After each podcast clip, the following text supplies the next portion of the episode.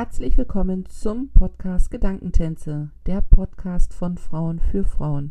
Hier geht es um Geschichten, die erzählt werden wollen und gehört werden sollten. Ich wünsche dir viel Freude beim Zuhören.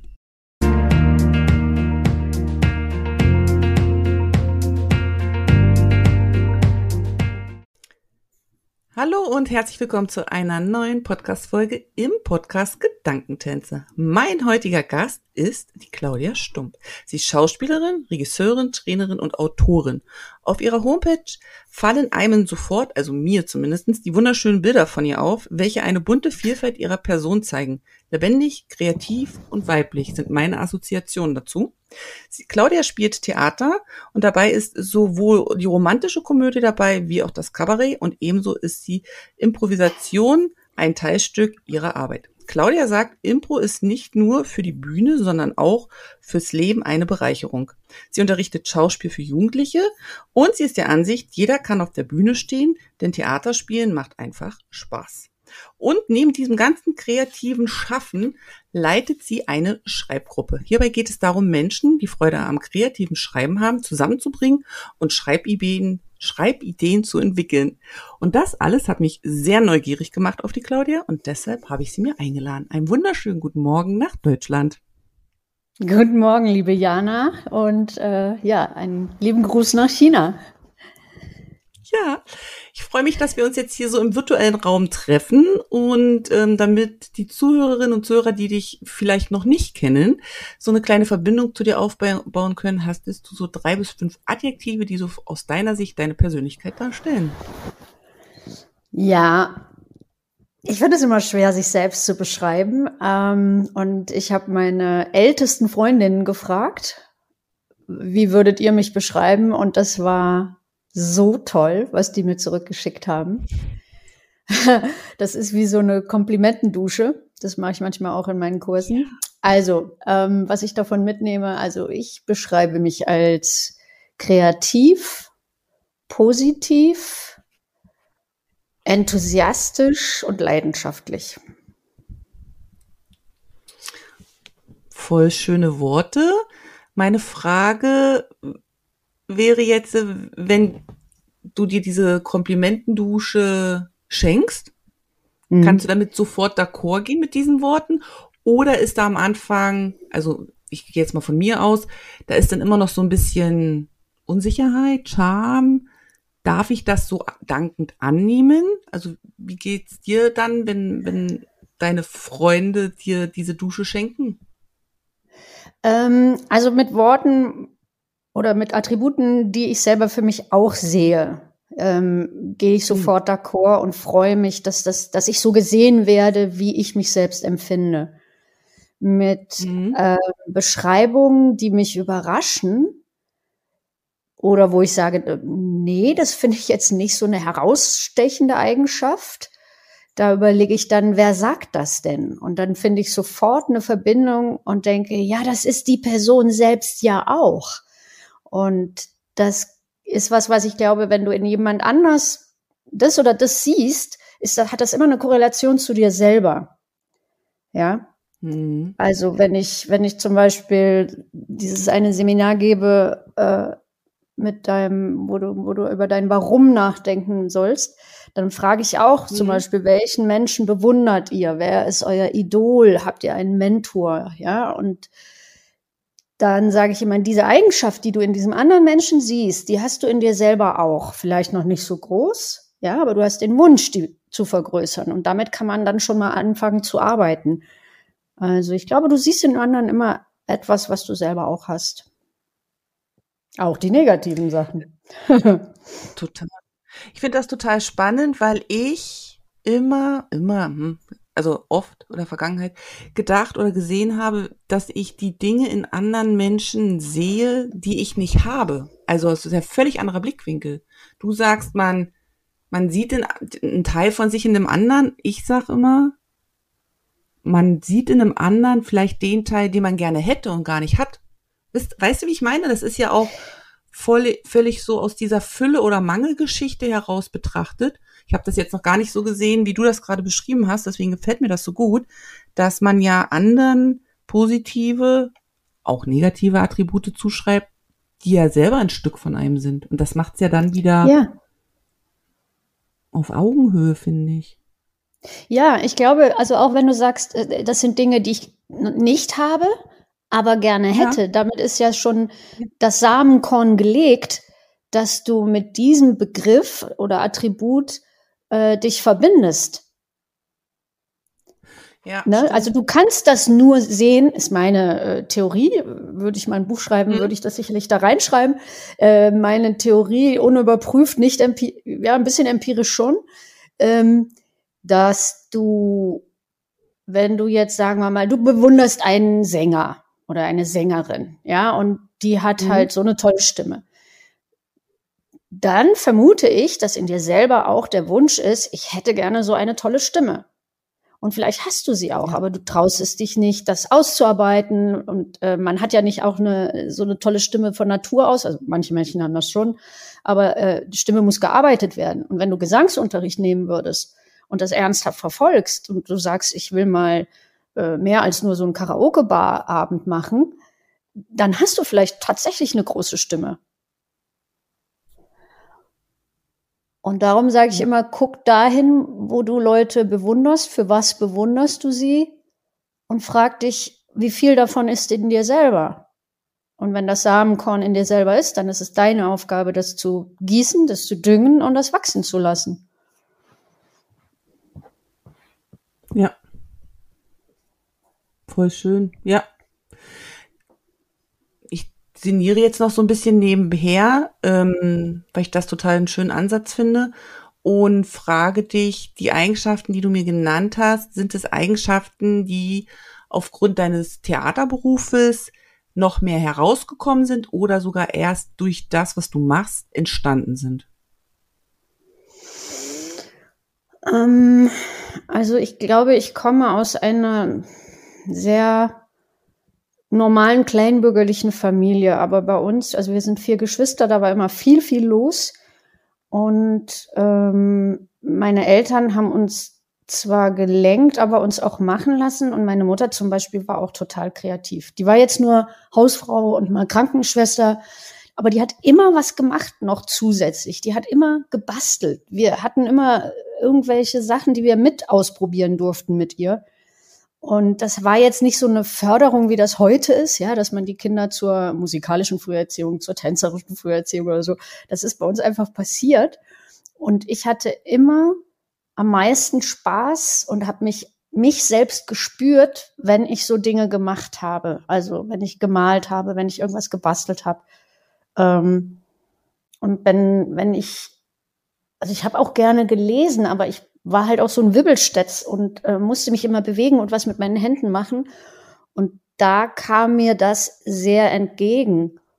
Ähm, das Theaterspielen war schon sehr, sehr früh bei mir als Wunsch da, weil ich da so ein ähnliches Gefühl hatte, wenn ich auf der Bühne stehe, fühle ich mich so ganz, ganz in mir selbst drin und ganzheitlich. Und das war ein gutes Gefühl, trotz der Aufregung und des Lampenfiebers, ähm, weil du auch sofort ein Feedback kriegst. Und ich glaube, dadurch konnte das gut wachsen in mir. Hätte ich jetzt also da war auch mal der Wunsch, Medizin zu studieren. Ich habe Latein gewählt, ja, ab der fünften Klasse, weil ich damals noch dachte, ich werde Ärztin.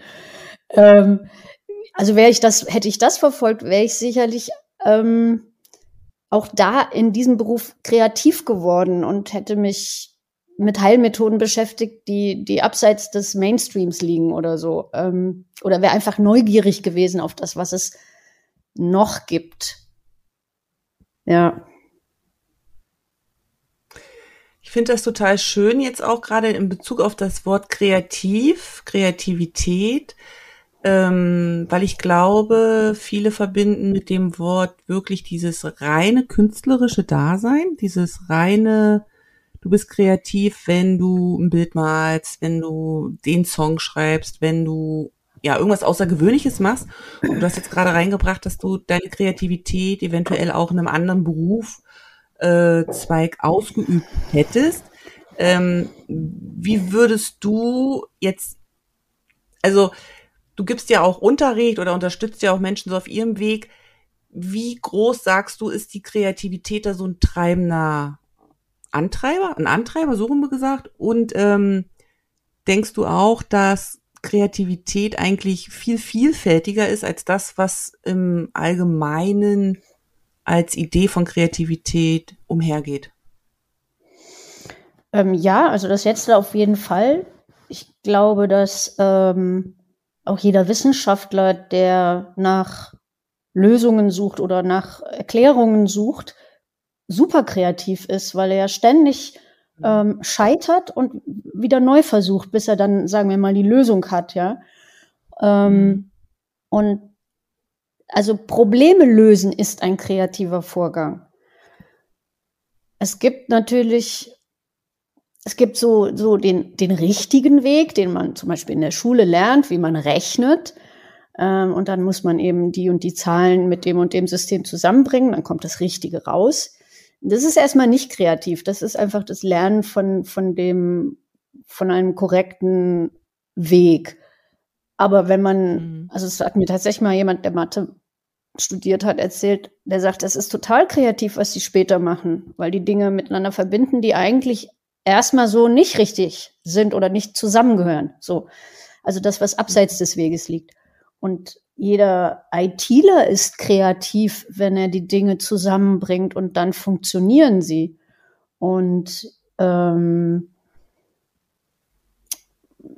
also ich finde, es ist nicht nur kunstkreativ, sondern immer, wenn du einen, einen Prozess hast und schaust, was passt denn da noch rein? Also was nicht zu diesem Prinzip gehört. Mhm. Welches Muster kann ich da noch verwenden ähm, oder ausprobieren? Und wenn du nicht den, den regulären Weg gehst, sondern schaust, wie, wie, welchen anderen Weg gibt, gibt es noch, dann bist du kreativ. Mhm. Und was, was Kreativität halt noch macht, ist diese, dieses Bestätigen der Selbstwirksamkeit. Dass du dadurch ja. ähm, dich gut fühlst, also das erlebe ich wirklich körperlich, dass ich mich in den Momenten sehr, sehr gut fühle, in mir drin fühle. Und ähm, das kann dann auch auf so simple Tätigkeiten übertragen werden, wie zum Beispiel Rasenmähen. Also wir haben hier so einen, so einen kleinen Garten draußen, der muss natürlich im Sommer sehr häufig gemäht, gemäht werden und das ist eine sehr langweilige Tätigkeit. Und da mache ich mir meinen Spaß draus, dass ich sage, okay, ich mache immer die Kreise, die ich mit dem Rasenmäher drehe. Jetzt mache ich mal gerade Linien und mache ein Muster beim Mähen. Ja. Und das ist dann auch schon ein winzig kleiner kreativer Vorgang, dass ich sage, ah, wie kann ich es denn noch anders machen? Mhm. Und dann habe ich Spaß dran. Ja. Und dann fällt die Arbeit leicht. Mhm. Ja. Mhm. Ja, ich denke auch, also ich bin da ganz bei dir, dass Kreativität viel größer ist, also viel größer den Bereich zieht, in dem man kreativ ist und dass man das ähm, sich jederzeit ja zunutze machen kann für Aufgaben, die eben äh, gemacht werden müssen, aber vielleicht gerade nee, auf der Prioritätenliste ganz oben stehen. Jetzt spielst du ja Theater. Ich gehe sehr gern ins Theater. Also im Moment mhm. nicht. Wir sind im Moment in China man kann ja auch ins Theater gehen. Wir sind hier sogar schon mal ins Theater gegangen und haben uns ein chinesisches Stück, also es war, die Sprache war chinesisch, angeschaut. Das heißt, wir haben nichts verstanden, wir haben nur die Bilder gesehen. Und es war mega im, ähm, beeindruckend. Beeindruckend zu sehen, dass Bilder wirken und dass, selbst wenn man die Sprache nicht versteht, sich das trotzdem, trotzdem was mit einem macht. Für mich jetzt als Zuschauer. Wie ist es für dich, auf der Bühne zu stehen? Also könntest du das beschreiben oder wie ist es für einen selber dort in eine andere Rolle zu schlüpfen? Also ja, kann man das überhaupt beschreiben oder ist das auch unterschiedlich von den Arten, die du da spielst? Also wie ist es von der Bühne sozusagen in den Zuschauerraum zu schauen? Hm. Also ich finde es total spannend, was du erzählst, eben, dass du ein Stück siehst, wo du die Sprache nicht verstehst und trotzdem berührt bist. Also das soll ja genau Theater machen. Also das ist, warum ich Theater spiele, dass ich die Zuschauenden berühren möchte, ähm, wenn sie dazu bereit sind und dass mhm. sie was mitnehmen in unserer ja doch sehr materialistisch kalten Welt von, von einem äh, im Innern berührt werden und zu merken, hey, da gibt's Verbindungen, da sind Menschen, die zumindest an einem Punkt ähnlich fühlen oder denken und machen. Also da geht's mir um Verbindung und Berührung. Wenn ich selber auf der Bühne stehe, sind, ja, gibt es zwei unterschiedliche Herangehensweise. Das eine ist inszeniertes Theater, wenn ich einen Text habe und den auswendig lerne und dann in der Rolle auf die Bühne gehe. Das mache ich mit meinen Solostücken.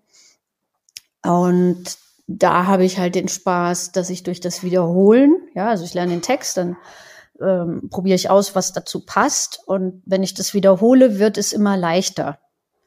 Dann muss ich mhm. nicht mehr über den Text nachdenken, ich muss nicht mehr über die Handlungen nachdenken und kann dann voll aufgehen in dem, ähm, ich bin diese Person. Also in meinem, meinem Frauenstück bin ich zum Beispiel einmal eine Schwangere kurz vor der Geburt, ja, die sich so mhm. vorstellt, wie das Leben danach, wie sie das alles organisiert und so und sie scheitert.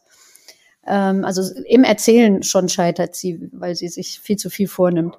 Und dann, also ich kenne die, diese, diesen Moment von ich nehme mir zu viel vor und merke dann beim Reden, äh, oh Gott, das ist viel zu viel, das, das wird gar nicht gehen, aber ich will dran festhalten, ich will das unbedingt so machen und ja, es geht natürlich so nicht. Und auf der Bühne gehe ich da noch mehr in die Gefühle rein. Also die, die lacht, weint, steigert sich halt rein. Das brauche ich auf dem Theater natürlich, die äh, etwas übersteigerte Darstellung, die dramatische Darstellung, damit es für die Zuschauenden ganz leicht zu verstehen ist. Ähm, auf der anderen Seite spiele ich da eine Anwältin, die, ähm, die, die sich über die Emanzipation aufregt, weil die noch viel zu wenig gemacht hat. Das, das reicht noch gar nicht. Und die äh, geht so in ihrer Leidenschaft äh, hoch, also die geht wirklich in die Luft und regt sich so sehr auf und das ist alles in Interaktion mit dem Publikum, dass ich mich immer wieder beim Publikum entschuldige, so von wegen, oh, jetzt habe ich jetzt habe ich mich echauffiert, jetzt habe ich äh, Schimpfwörter benutzt, es tut mir leid und so. Und dann haben alle das Gefühl, das ist ja echt. Und für mhm. mich ist der Spaß, wenn ich Text und Handlung ohne nachzudenken habe, dass ich dann auch die kleinen Momente, die bei jeder Show anders sind, also bei jedem Theaterabend äh, sind Reaktionen eher ein bisschen anders und dann kann ich auf diese reagieren. Ja, also wenn dann eine Zuschauerin mehr lacht, dann, dann spiele ich damit. Und beim Impro-Theater ist es so, da muss ich mich im Vorfeld so locker machen, dass ich angstfrei auf die Bühne gehe, dass ich mit Lust auf die Bühne gehe, um dann wirklich im Moment zu reagieren und zu spielen und äh, dass, dass meine Kollegen Spaß haben, dass die Geschichte schön erzählt wird ähm, und dass wir alle, alle zusammen auch eine Einheit sind, ohne dass man vorher was abgesprochen hat. Das ist nochmal eine andere Form von Aufmerksamkeit, von Kommunikation mit, mit dem Körper und mit, mit allen Sinnen. Ähm, das liebe ich auch sehr. Und ähm, ich habe sehr lange gebraucht, um für mich so diesen mir selber zu erklären, warum stehe ich so gerne auf der Bühne? Was, was erfüllt mich da? Weil die meisten Menschen sagen, oh, es ist schrecklich, vor Menschen zu stehen, das erfüllt mich mit Scham oder so, ne? Weil alle mich sehen. Mhm.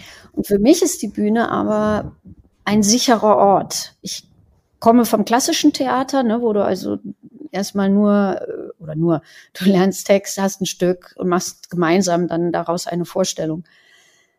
Und dann wusste ich einfach für zwei bis drei Stunden, was passiert in den nächsten zwei, drei Stunden. Ich wusste, ich werde dann das und das sagen, ich werde dann das und das tun. Und ich war zwei bis drei Stunden absolut in Sicherheit. Da kann mir nichts passieren. Die Aufregung ist am Anfang immer da. Also Lampenfieber habe ich bis heute noch. Da kann ich aber mit umgehen. Und ähm, diese, diese Sicherheit, die mir die Bühne bietet, die habe ich ja im Leben nicht. Also bin vielleicht in mir drin ganz, ganz ängstlich. Ja, doch, also ich habe ich hab ziemlich viel zu tun mit Angst. Ähm, und habe immer die Angst, was alles passieren könnte. Also ich habe eine gute Fantasie und, und stelle mir mal vor, das könnte passieren oder das. Und das macht mir dann noch mehr Angst, wenn ich da zu sehr rein mich rein denke. Und äh, ja, von daher ist die Bühne für mich ein absolut sicherer Ort, äh, wo mir nichts passieren kann. Und mit dieser Haltung gehe ich da drauf und das macht mich, macht mich frei. Und erfüllt mich. Wow. Ja. Wow. Ich habe jetzt zum ersten Mal verstanden, was das bedeutet, wenn ein Schauspieler sagt, die Bühne ist ein sicherer Ort. Ich habe mich immer gefragt, was bedeutet das? Und jetzt habe ich es verstanden. Dieses zu wissen, was ist der nächste Schritt in diesem Projekt, in diesem, Le ist, naja, es ist ja kein Lebensabschnitt, aber es ist ja, wenn du was darstellst, ein Abschnitt äh, in deinem Bereich und dann darüber zu wissen, was das ist. Mich immer gewundert, weil ich denke, ein sicherer Ort, wo dich alle sehen und alle bewerten können, alle wahrnehmen können und, und, und sich eine Meinung über dich erlauben, kann doch niemals ein sicherer Ort sein. Aber jetzt, wo du es mit deinen Worten geschildert hast, denke ich mir, voll schön eigentlich, dass es das so gibt und dass es Menschen gibt, die das so wahrnehmen und dadurch ja was produzieren können, wovon andere wieder partizipieren können. Ja. Ich glaube eben auch, dass viele das eben nicht so sehen, weil die eben, glaubst du, dass das damit zu tun hat, dass wenn Menschen auf die Bühne gehen, die das nicht als sicheren Raum haben, dass die sich, dass die so im Zuschauerraum hängen geblieben sind, ohne das jetzt böse zu meinen, aber dass die so die Sichtweise eine ganz andere haben. Weil es gibt ja einige, die sagen, oh, ich würde gerne Theater spielen oder eine Rede halten oder mal meine Meinung kundtun auf einer, weiß ich nicht, auf einem Protest, wie auch immer. Gibt ja genug Möglichkeiten, sich zu äußern. Und die scheitern dann eben an ihm oder trauen sich nicht, weil sie Angst haben, was die anderen sagen. Glaubst du, dass das wirklich damit so auch so zusammenhängt, dass die dann so wie im Zuschauerraum noch sitzen, so ein Teil von der Seele, dass dann aufgrund dieser anderen Sichtweise die Hemmung größer ist? Das weiß ich nicht. Ich, ich, ich habe jetzt, ich versuche mir das Bild vorzustellen, dass die noch äh, im Zuschauerraum sitzen. Ähm, also ich, ich glaube, Angst vor einer Bewertung ist normal. Ne? Und wenn du aber auf der Bühne stehst oder wenn ich mit Gruppen arbeite, mit denen inszeniere oder, oder improvisiere, möchte ich ihnen immer genau dieses Gefühl geben, dir kann da oben nichts passieren. Also mhm. nichts, was dich killt.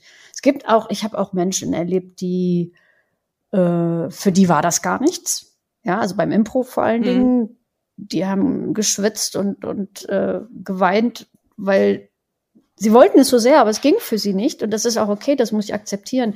Auch im Publikum werden nicht 100 Zuschauer werden nicht mich 100 wirklich so lieben und mich toll finden. Da gibt's bestimmt fünf, die sagen, ja gut, ist jetzt nicht so meins und ich finde sie, sie sieht blöd aus oder sie redet scheiße. Das, ähm, also den Anspruch habe ich nicht, dass ich, dass ich 100 Prozent begeistern muss. Ich weiß, dass es immer Abstriche gibt. Aber wenn du, also zumindest in meiner Erfahrung, wenn ich mit Leuten gearbeitet habe und du hast am Ende dann dieses, dieses Werk auf die Bühne gebracht und die Menschen kriegen, also der Applaus ist natürlich toll, aber eigentlich ist das davor das Ergreifende, wenn du auf einer Bühne stehst und egal ob du improvisierst oder inszeniert spielst, du bist, du bist so sehr du. Und wenn, wenn Menschen mhm. das zulassen, dass sie im Spiel sie selbst sein können und also die einen spielen ganz stark eine Rolle und verfremden sich. Ja, also die, die sind wie Chamäleons, die können äh, so alles Mögliche spielen. Und die anderen sind eher immer sie selber und spielen jede Rolle aus, aus ihrer Position raus. Und ich finde beide Arten okay. Es gibt kein Rezept, was ist der bessere Schauspieler oder Schauspielerin. Aber dieses so sehr man selber sein, das ist für mich das Tolle an dem, an dem Beruf und ich merke immer, dass ich, wenn ich mit Laien das mache, dass die genau diese Momente erfahren und sagen, oh, das ist so schön. Ich, ähm, es gibt ja von Schiller diesen Ausspruch, ähm, hier bin ich Mensch, hier darf ich sein. Oder nur im Spielen ist der Mensch mhm. ganz, genau, nur im Spiel ist der Mensch ganz Mensch. Und wenn du mal zurückdenkst an die Kindheit, als wir, als wir alle noch Kinder waren, ne, das, das ging ja zack, zack. Du hast, also ich habe noch viel draußen gespielt mhm. früher und dann hieß es einfach, ja. Äh, ja komm, wir spielen Vater, Mutter, Kind. Du bist der Vater, obwohl es ein Mädchen war. Du bist die Mutter und ich bin das ja. Kind und du bist der Hund. Und dann haben wir das alle gemacht, ohne großes Inszenieren, weil wir einfach gesagt haben, ich tue jetzt mal so, als ob und das macht Spaß. Ja, oder ob, mhm. ob Kinder in einer, einer, einem Sandkasten eine Burg bauen und dann mit den Fingern da als, als Ritter oder Pferde durchmarschieren. Dieses in der Vorstellung jemand anders sein und darin aufzugehen, das haben wir alle in uns. Und das hat was Befriedigendes, mhm. was Erfüllendes. Das geht viel zu sehr verloren in unserer Welt. Ähm, es müsste mehr gemacht werden. Also Theater zum Beispiel an Schulen ist, ist ganz, ganz hervorragend.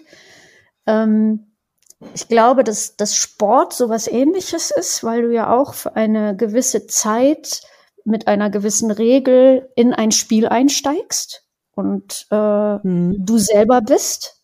Ja, also selbst wenn du nur joggst, du bist in dem Moment nur das eine, ein Mensch, der läuft und das tut und das erfüllt ihn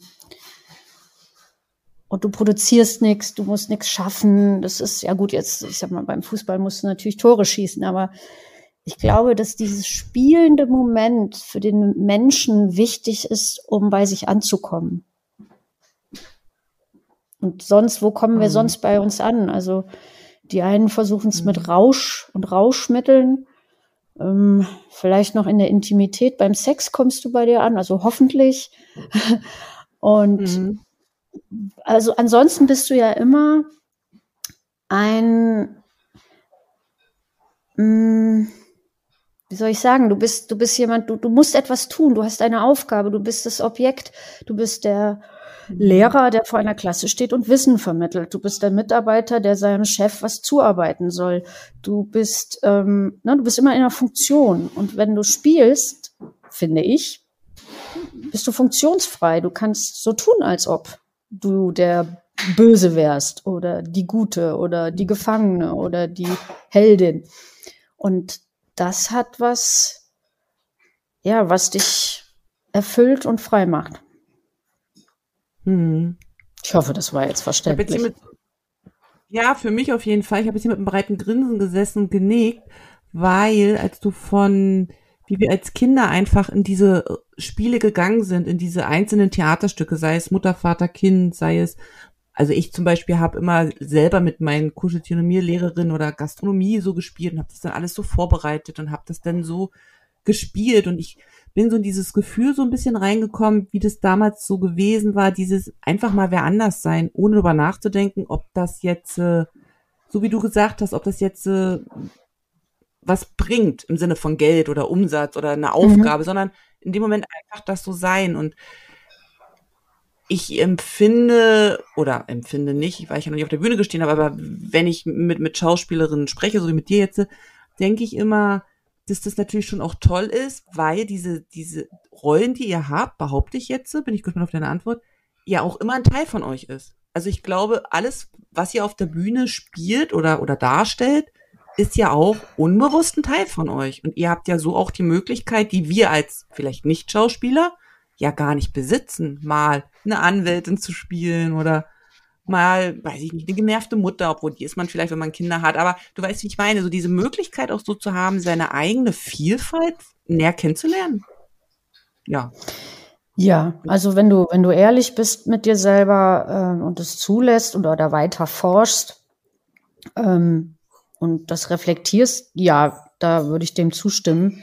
Ähm, ich glaube, dass jeder Mensch sehr, sehr eine große Vielfalt in sich hat, was er ist oder sein kann. Und wir aber durch dieses Korsett des Alltags, des, ich muss Geld verdienen, um meinen Lebensunterhalt irgendwie zu bestreiten. Ich muss meine Rolle als Vater, Mutter, Angestellter, Chef, whatever erfüllen ähm, dass uns diese, diese antreibenden Aufgaben eben dann einschränken und wir das andere gar nicht mehr zum Blühen bringen können. Also wenn ich auf der Bühne, mhm. ähm, kann ich sicherlich Anteile, die in mir klein sind oder versteckt sind, rausbringen, aber das ist kein bewusster Vorgang. Und da ich das ja jetzt mhm. schon so lange mache, ähm, habe ich auch irgendwann überlegt, so, boah, also ich war mal an einem Punkt, wo ich sagte, ja gut, das ist jetzt alles toll und macht Spaß, aber ich mache ja auch immer das Gleiche. Also wo ich drohte in einer Routine ähm, zu vergrauen. Und dann habe ich halt gedacht, ja, wie kann ich mich denn noch entwickeln? Warte mal eben. Mhm. Entschuldigung. Dann habe ich mich gefragt, wie kann ich mich denn entwickeln und habe mal besser zugehört, was meine Kollegen mir reflektieren. Also die waren auch so von wegen, ja, du spielst ja immer zum Beispiel den Hochstatus. Also mhm. Menschen, die Dinge bestimmen auf der Bühne und die anderen dürfen dann folgen. Und dann dachte ich so, ja, stimmt, das ist auch langweilig, wenn ich immer das spiele. Und dann habe ich mir, also ich stelle mir immer so Jahresaufgaben für, für mich und die Bühne. Dann habe ich mir als Jahresaufgabe gestellt, mehr Tiefstatus zu spielen. Und das hat dann echt Spaß gemacht. Ja, also weil ich habe Neues entdeckt und ich habe mich Dinge getraut, also eben kleine, schwache äh, Menschen zu spielen. Und natürlich steckt das auch in mir. Damit gehe ich aber nicht so, so gleich raus. Ne? Und auch zuzulassen, dass, dass ich dann als der Tiefstatus eben nicht die, die Hauptfigur bin oder eben meinen, meinen Kollegen die Bühne bereite und ein, ein, äh, ein dienender Charakter bin. Ähm, und das hat mir so Spaß gemacht und hatte auch, äh, also hat dann auch für mich ein gutes Feedback gegeben, dass ich das sogar in mein, mein Privatleben oder dass ich in meinem Privatleben überlegt habe, ja, wo trete ich denn hier? Hier trete ich ja auch auf den Hochstatus auf. Also da würde mein Mann jetzt nicken.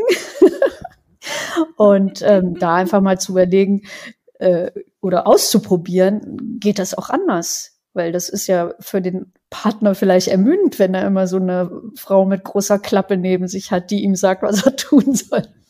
Oder es führt zu Streit.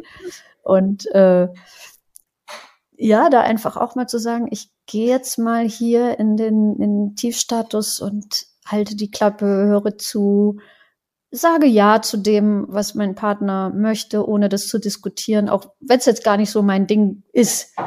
Und das hat mich, also das hat mich im Privatleben total erweitert. Und ähm,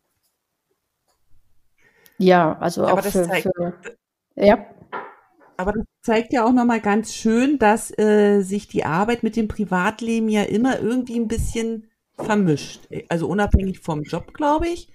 Aber ich glaube, jeder, jeder Job, ähm, man ist nicht nur eins, wie ich damit sagen. Und ich glaube, vielleicht ist es im Theater nochmal was anderes, weil man nochmal sensibler eigentlich auch wird für sich selber und den Umgang in bestimmten Situationen. Würdest du das sagen, dass du durch das Theaterspielen dich nochmal auf eine ganz andere Art und Weise, ähm, je älter man dann eben auch wird und je länger man diese Arbeit macht, auch nochmal ganz anders reflektiert und wahrnimmt und das dann eben im Privat noch anwendet. Weil ich glaube schon, wenn man jetzt, äh, weiß ich nicht, Anwalt bist oder irgendwie in die Richtung unterwegs bist, dass du diese, diese Strenge vielleicht, die du da hast im, im Job oder dieses Organisierte, dass dir das automatisch im, im Privatleben eben auch vor die Füße fällt. Aber es ist eben nur eine, eine Seite. Und bei dir ist ja doch durch die Rollenvielfalt und durch deine Tätigkeit, die ist ja auch sehr vielfältig, so eine Vielfalt auch vorhanden. Also würdest du sagen, dass das schon A überschneidend ist und B, du dadurch eben schon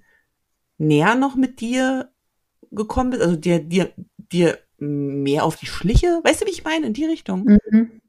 Mhm. Also für mich würde ich das auf jeden Fall so sagen. Also ja, ich sage das so für mich. Mhm. Ähm, ich will weniger Konjunktive benutzen.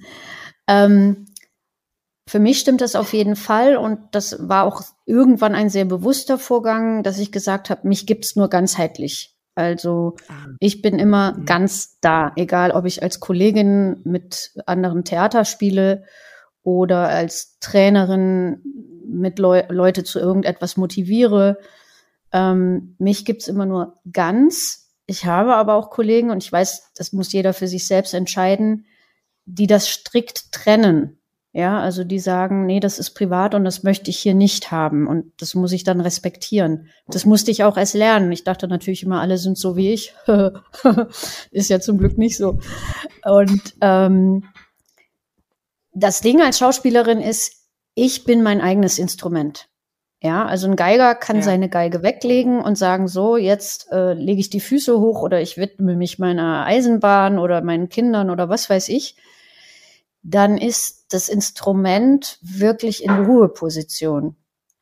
Ich bin mein eigenes Instrument, also jetzt nicht nur mein Körper, sondern auch mein Empfinden, mein Denken ist immer mit dabei und ich kriege tatsächlich also das ist miteinander verwoben, dass ich Inspirationen für die Bühne aus meinem Privatleben kriege, Denkverbindungen plötzlich, mhm. wo mir was aufgeht und ich sage, oh, das muss ich unbedingt mal für das und das Stück gebrauchen mhm. ähm, und umgekehrt. Ja, also wie eben diese Sache mit Hoch- und Tiefstatus, dass ich sage, die kann ich ja auch mal im Privatleben anwenden.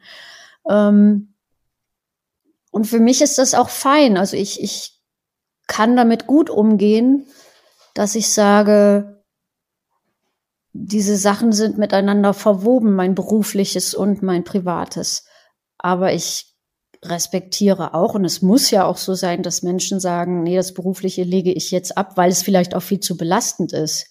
Ja, also es gibt ja Berufe, mhm. das, das möchtest du nicht mit in dein Privatleben nehmen, weil es gar nicht aushaltbar wäre. Mhm. Ja. Mhm. Sehr spannend.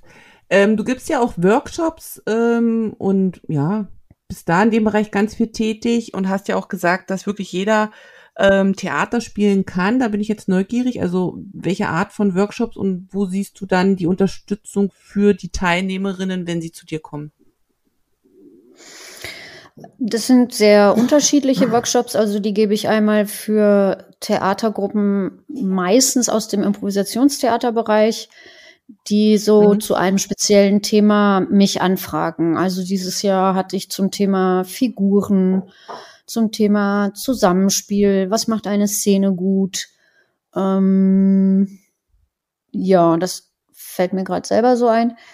Und die Trainings, die ich gebe, die sind auch sehr unterschiedlich. Also ich bin an einer Hochschule in Frankfurt, die eigentlich sehr sich mit Business beschäftigt und dort mache ich Soft Skill Training zum Thema Body Language oder ähm, Präsentation. Wie präsentiere ich mich gut? Was kann man von einer Schauspielerin gut lernen?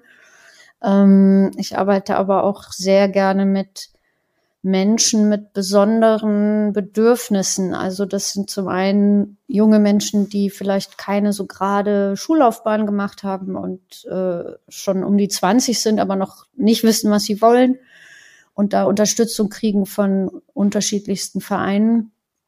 Da gehe ich gerne rein oder eben Menschen mit Behinderungen. Da habe ich eine Theatergruppe und wir machen immer ein Jahr lang Stückentwicklung und führen das dann ganz professionell vor in einem richtigen Theater mit Bühnenbild, Kostüm, Maske und äh, sechs, sieben Vorstellungen haben wir da. Und durch die, also durch die Arbeit mit den Menschen mit Behinderung, habe ich halt auch gelernt, habe ich sehr viel über mich selber gelernt. Ich war früher ein sehr ungeduldiger Mensch und da, die haben mir Geduld beigebracht. Ähm, und das ist, also das hat mich schauen gelernt. Also wie blicke ich auf Menschen und sehe das, was sie können. Also ich, ich möchte immer in Menschen nicht den Mangel sehen, sondern das Samenkorn, das, die Knospe, was kann, was kann ich zum Blühen bringen? Und ähm, das kann ich auf alle anwenden, mit denen ich arbeite, dass ich hingucke und sage, wow, du hast da was, das ist so toll, also erstmal ist dir das bewusst und möchtest du das nicht wachsen lassen. Und das ist dann immer mein, meine Arbeit, da zu motivieren, Selbstsicherheit zu geben, ähm, Werkzeuge an die Hand zu geben, mit denen sie wachsen können und ihren, ihren Weg finden, also ihren eigenen. Sie sollen nicht meinen Weg gehen, das ist immer nur eine Möglichkeit und ihren eigenen Weg finden, der sie erfüllt, so dass sie ein Leben haben, was, was mit ihnen ganz viel zu tun hat. Hm. Super wertvoll, was du da machst und ähm, gerade auch mit den mit den äh, Jugendlichen, die eben noch in ihrer Findungsphase sind, gerade so um die 20. Ich habe selber mal als Ausbilderin bei SOS Kinderdorf gearbeitet für oder mit Lehrlingen, die eben zwischen 16 und 20 auf dem ersten Bildungsweg noch keine Idee so richtig hatten, wo es hingeht. Und ähm, zu sehen, dass da so viel Potenzial eigentlich drin ist, nicht nur eigentlich, sondern dass die alle Potenzial haben, nur wahrscheinlich immer falsch gefördert würden, sage ich immer, mit dem meinetwegen normalen Schullaufbahn.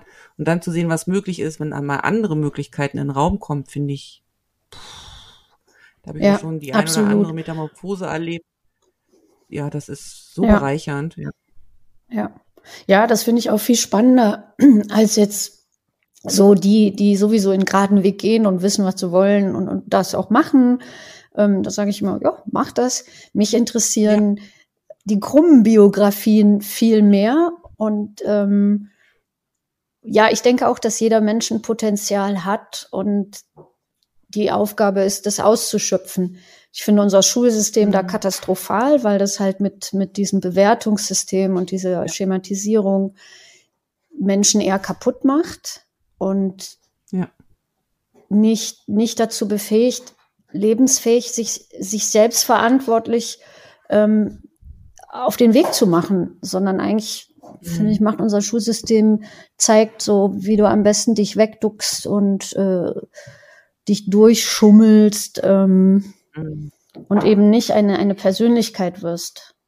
Es sei denn, du schaffst es, dich gegen dieses Schulsystem zu wehren, dann wirst du doch eine Persönlichkeit.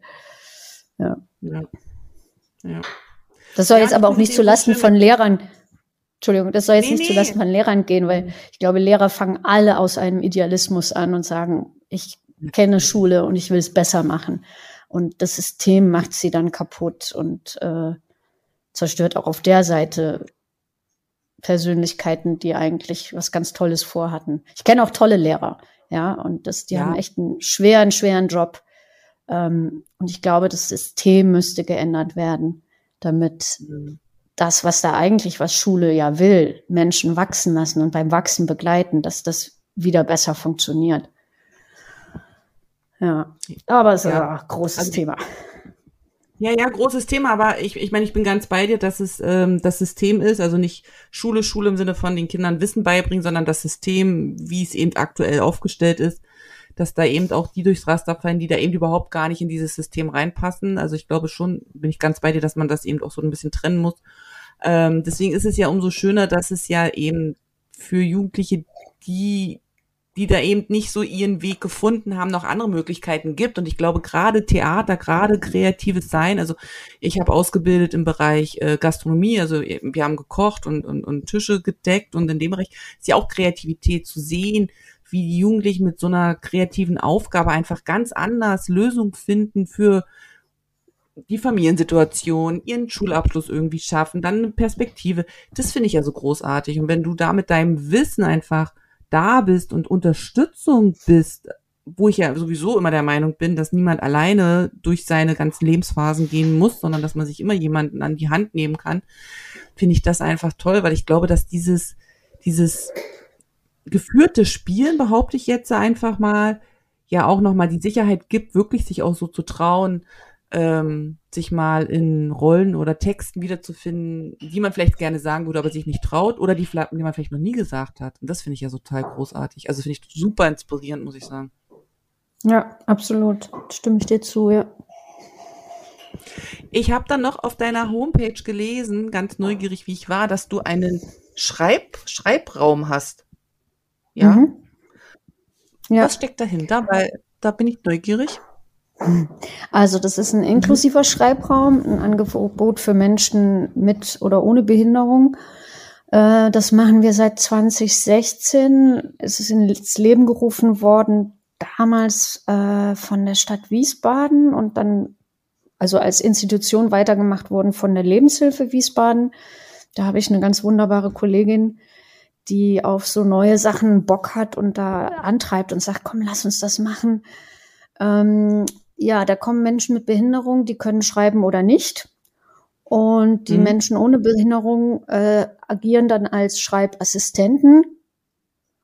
Und ähm, die Aufgaben, die ich da gebe, also wir haben das immer so eingeteilt, dass wir im ersten Teil vorlesen, was wir geschrieben haben. Also wir treffen uns einmal im Monat, so dass jeder Zeit hat zu schreiben.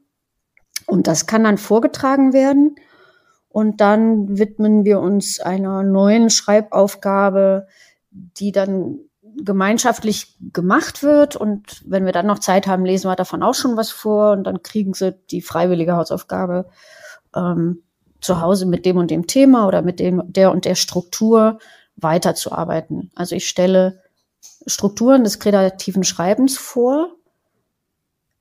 Wir üben die und dann können die damit weiterarbeiten.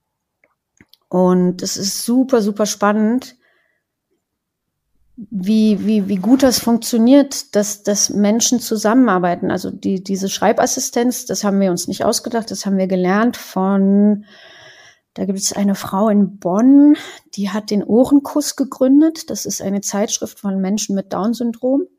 Komplett mhm. von denen geschrieben. Also jeder Autor, jede Autorin dort hat das Down-Syndrom.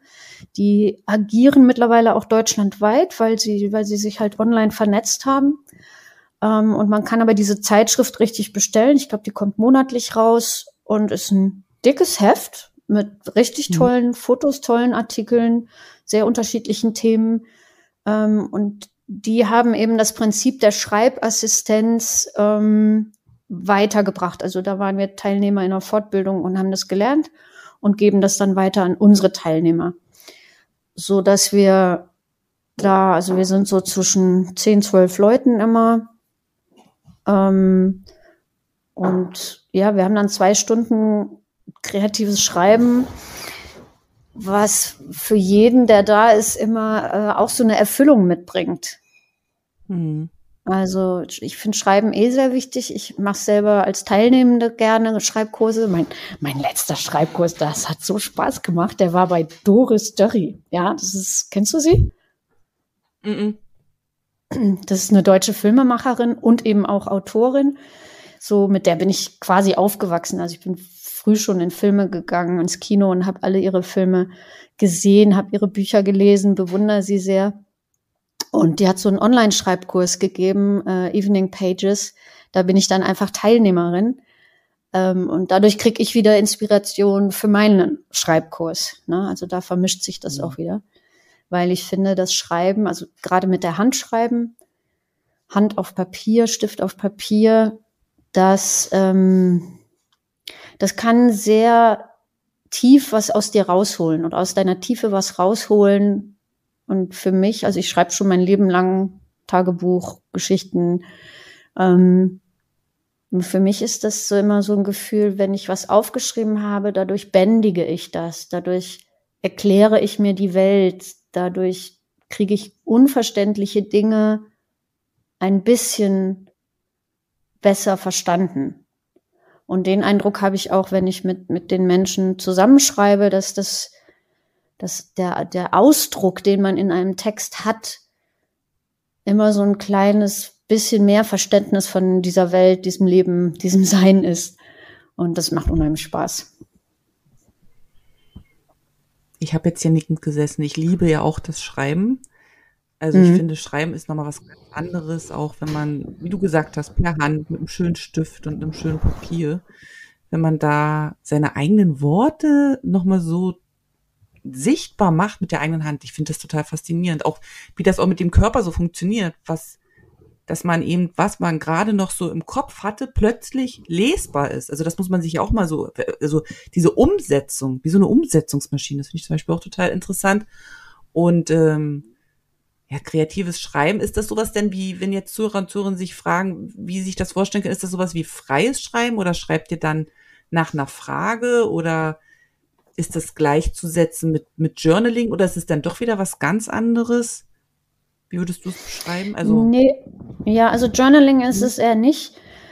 Ähm, ich bringe ich bringe entweder oder meistens zwei Sachen. Ich bringe ein inhaltliches Thema mit und eine äh, Struktur. Also wir haben zum Beispiel mhm. mal ganz am Anfang Elfchen gemacht. Ne? Also so ein kleines Gedicht aus elf Worten. Die haben dann das mhm. erste Wort ist die erste Reihe, die zweiten Wort, äh, die zwei nächsten Wörter sind die zweite und so weiter, bis man elf Wörter hat. Ähm, und das ist die Form. Dann haben wir mit ähm, Rondellen gearbeitet, mit äh, Kishotan Ketsu, das ist so ein japanisches, äh, japanische Form des Gedichtes. Ähm, Haiku haben wir uns mal rangetraut, das war aber dann schon wieder zu mhm. schwer. Mhm. Ähm, ich arbeite mit so einfachen Figuren wie zum Beispiel Alliteration oder die, wir haben, wir haben Storytelling gemacht, ne? Wie, wie kriege ich die mhm. W-Fragen schön in einem Text unter? Also es sind sowohl freie Texte als auch manchmal kurze Gedichtformen. Und ich merke auch, dass nicht, nicht jeder meiner Vorschläge 100 Prozent angenommen werden kann, weil das manchmal einfach nicht möglich ist, das zu verstehen. Dann muss ich das wieder ein bisschen runterbauen. Mm, aber das ist auch gar nicht der Anspruch jetzt, wie, wie, wie in der Schule, ich bringe was bei und die müssen das dann richtig anwenden können, sondern das sind immer nur Angebote. Und mhm. manchmal ist es ganz erstaunlich, wie also zum Beispiel das Rondell finde ich eine ganz tolle Form, um sehr, sehr schnell zu einem zu einem äh, äh, Text zu kommen, der dadurch, dass er diese Form hat, schon gestaltet ist. Ähm, mhm. wenn man das noch weitermacht, dann wird es ein Pantum, dann kriegt das immer mehr Zeilen. Ähm, und, und die einen, die das dann halt weitermachen können, machen das weiter und die anderen bleiben bei der, bei der äh, achtzeiligen Form und, und sind damit super happy. Was dadurch passiert, ist halt, dass ich in die Gedankenwelt einsteige und, und die kennenlerne von Menschen, die eben nicht jetzt so intellektuell auf dem Niveau sind wie, wie der Großteil der Bevölkerung. Das heißt aber nicht, dass das ähm, nicht, nicht gleich spannend ist. Also ich finde es total spannend, wenn da, wenn da eine junge Frau Dinge verknüpft und äh, ihre Fantasie schweifen lässt. Und wenn ich das dann lese, kommt da ein Ausdruck raus, den ich total nachvollziehen kann, den ich auch empfinde. Und hm. damit, damit ähm, sind wir auf Augenhöhe. Das ist das Fantastische und nicht, also weil oft, ja. oft wird ja Menschen mit Behinderung gegenüber, fühlt man sich überlegen oder sowas. Und das, das tue ich schon lange nicht mehr, dass ich mich diesen Menschen gegenüber überlegen fühle, sondern ähm, dass ich sie dazu ermächtige, zu zeigen, was sie können, was für tolle Sachen sie können. Ja, und also. Sie, sie haben ja nur, sie haben ja nur diese eine Behinderung. Ansonsten sind sie eine Frau, ein Mann, eine Tochter, ein Partner, ein Mitarbeiter. Sie sind ja alles andere genau wie ich auch. Nur halt, ja. dass sie eine Behinderung haben, so wie wir vielleicht ein Rheuma haben oder äh, einen, einen längeren Zehennagel oder sowas. Also das sind mhm. Dinge, also ich, ich mag das nicht, wenn man sagt, die Behinderten, weil dann beschränkt das den Menschen so auf das Behindertsein aber er ja. ist ja mehr. Und ich sage ja auch nicht, ähm, diese Tochter, sie ist ja auch mehr als eine Tochter. Ja. Ja. Und also ja, mir macht es einfach Spaß. ja. man, man, also mir macht es einfach Spaß, in, in, in die Welten, in die Köpfe von anderen Menschen einzutauchen. Das ist genauso wie wenn ich ein Buch lese oder einen Kinofilm sehe. Ja äh, oder ein Theaterstück. Ich tauche in eine Welt ein, die, die entweder mir ganz nah ist oder vielleicht ganz unbekannt. Und das, das finde ich spannend. Ich bin neugierig. Ich möchte andere Welten sehen. So, das ist wie so Kopfreisen. Und mhm. wer sagt denn, dass die, die Welten von Menschen mit Behinderung äh, nicht vielleicht sogar die besseren sind, weil sie ganz andere Wertesysteme haben? Die sind, also was wirklich, was ich gemerkt habe, ist, die sind so ehrlich. Die sind so mhm. unverstellt. Und das mhm. liebe ich. Ja, also was die raushauen, das kommt, das kommt einfach sehr klar und äh, äh, nicht mit dem anerzogenen, ah, darf ich das hier sagen, muss ich hier nett sein oder so. Also die sind nicht so, so, ich sag mal, sozial verdorben, äh, wenn wir uns zu viel mit, mit Political Correctness oder so beschäftigen, dann schränkt das ja auch ganz schön ein. Ja. Und ähm, da liebe ich diese Freiheit, dass, dass wir das da nicht haben. Ja, ja und, und durch deine Arbeit gibst du ja den, den Menschen mit Behinderung einfach so ein Stück ihrer, ihrer Kraft zurück, die ja von der Gesellschaft weggenommen wird, weil sie eben so beschränkt ja. werden. Und weil ja eben viele, und da nehme ich mich nicht mit aus, im jungen Alter, war ich da auch voreingenommen, weil ich einfach auch Angst hatte und weil auch viel Unsicherheit da gewesen ist. Wie geht man damit um? Weil niemand einem das sagt, weil, weil das immer so, ich will nicht sagen, abget doch, will ich sagen, abgetan wird. Ne? Das sind halt die und wir sind halt hier, aber keiner sagt einem, wie man mit den Menschen umgeht und zwar so, dass es für alle Beteiligten gut ist und dann wird man so übervorsichtig und bevor man was falsch macht, man, macht man lieber gar nichts. Aber das kann es ja auch nicht sein, dann gar nicht so zu machen. Und das spüren die ja. Ja. Ja, ja, da ist unsere Gesellschaft halt einfach nicht der Inklusionsgedanke gelebt, sondern es gibt, also früher gab es ja diese, diese reinen Sonderschulen, wo, wo die quasi unter sich waren. Und äh, mittlerweile gibt's ja Kindergärten und Schulen, wo eine Klasse hat ein bis zwei Menschen mit Behinderung drin und davon profitiert die ganze Klasse. Ja. Also ich habe so eine, eine Klasse in, in Wiesbaden kennengelernt und das war faszinierend, wie, wie Kinder, Jugendliche die ja ansonsten in einem schweren Alter sind und, und laut und, und rüpelig und egoistisch und, und sich gegenseitig fertig machen, wie, wie, wie kollegial und wie, wie, wie toll das auf den ganzen Klassengeist gewirkt hat, dass eben zwei, also die eine hatte einen, äh, Rollstuhl und, und wenn sie Treppen mussten halt irgendwie die Krücken dahin, wie alle geholfen haben und das war selbstverständlich, da hat keiner mehr einen Gedanken dran verschwendet, sondern das, die gehörte einfach dazu. Ja, und wenn wir das schaffen mhm. würden, dass Menschen mit Behinderung überall sind und man weiß, ach so, ja, hier, ich muss jetzt lauter reden, weil der hört halt schlecht. Der trägt ja ein Hörgerät. Ja. Ich muss eine einfachere Sprache verwenden oder mich nochmal vergewissern, ähm, hast du alles verstanden, weil willst du noch was fragen? Also wenn das selbstverständlicher wäre, dass eben keine Angst oder Unsicherheit gegenüber solchen Menschen ist, ähm, davon würden wir alle profitieren. Also gerade Menschen mit Behinderung im ersten Arbeitsmarkt zu integrieren, äh, das, das tut jedem Team gut, so, ja. so jemanden dabei zu haben. Ja, das ist so. Ich habe letztens so einen schönen Satz gehört. Ähm, wir haben immer Angst, dass uns andere Menschen was wegnehmen, statt zu erkennen, dass wir durch ihre Anwesenheit nur bereichert werden. Und das passt ja auch so ähm, zu dem, was, was, über was wir gerade sprechen. Also die Behinderten nehmen uns ja nichts weg, so von wegen, weiß ich nicht, muss mich jetzt um die kümmern im negativen Sinne, sondern die bereichern ja mit ihrer Art das Gesamtbild und machen es ja einfach nur bunter und vielfältiger und öffnen ja auch den, den Blick für die, die eben ähm, ja gesund durchs Leben einfach auch gehen. Ne? Also ich glaube, da dürfen wir alle noch so ein bisschen lernen und üben und mhm. offener sein. Ja. Absolut, ja. Ich habe noch ein paar Fragen, allerdings ist die Folge jetzt fast zu Ende. Ähm, oh. ich glaube, wir müssen uns einfach nochmal treffen. Ähm, Den Satz habe ich schon öfter von dir gehört. Das ist ein toller Satz. ja. Wir müssen uns dann nochmal treffen, liebe Claudia. Ähm, ja. Zuhörer und Zuhörer, die jetzt aber neugierig geworden sind und dich gerne mal auf der Bühne sehen möchten, ähm, wo spielst du? Wo kann man, kann man deine Kunst sehen? Ich werde natürlich alles unten verlinken, was mit dir zu tun hat, aber jetzt mal so zum Hören, ähm, welche Region spielst du und wo kann man ja, dich mal live auf der Bühne erleben? Ja, also ich lebe in Deutschland in der Rhein-Main-Region. Ich mhm. wohne sehr, sehr auf dem Land und muss also immer dahin fahren, wo ich arbeite. Ja, also man findet mich auf Bühnen im Rhein-Main-Gebiet. Das heißt, ich spiele in Frankfurt, Wiesbaden, Mainz und ich selber bin hier in einem klitzekleinen Dorf in Rheinland-Pfalz, das heißt Hopstetten bei Sien und habe einen Theatersaal, wo ich im Jahr auch so fünf bis sechs Veranstaltungen mache, meistens Improvisationstheater, aber manchmal auch was anderes. Und äh, das ist so eine richtig schöne, kleine, nostalgische Retro-Bühne.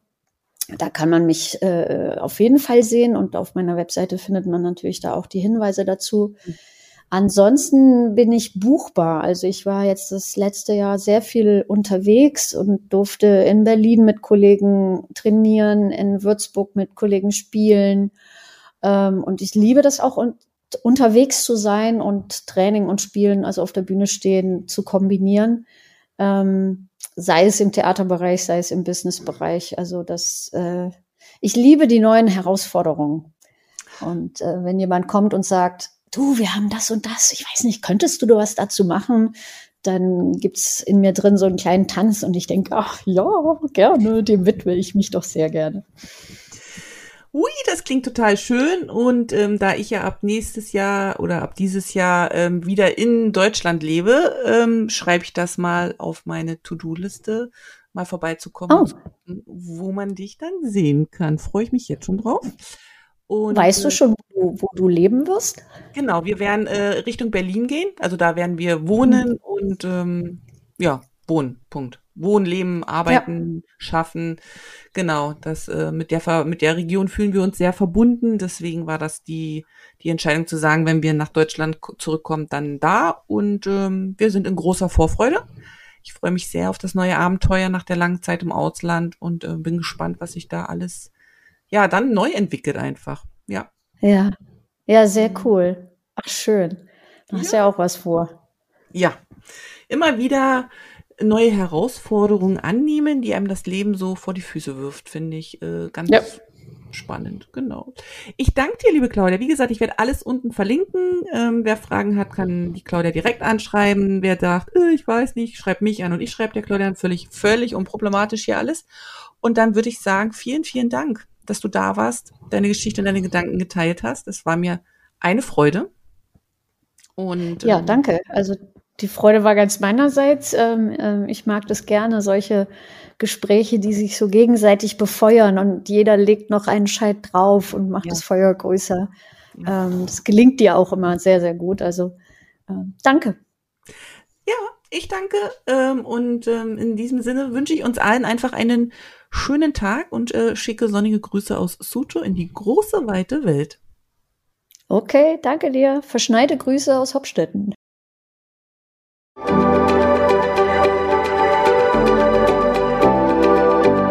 Vielen Dank, dass du heute mit dabei warst. Ich hoffe, du hattest eine gute Zeit hier und ich freue mich, wenn du den Podcast abonnierst, kommentierst und weiterempfiehlst.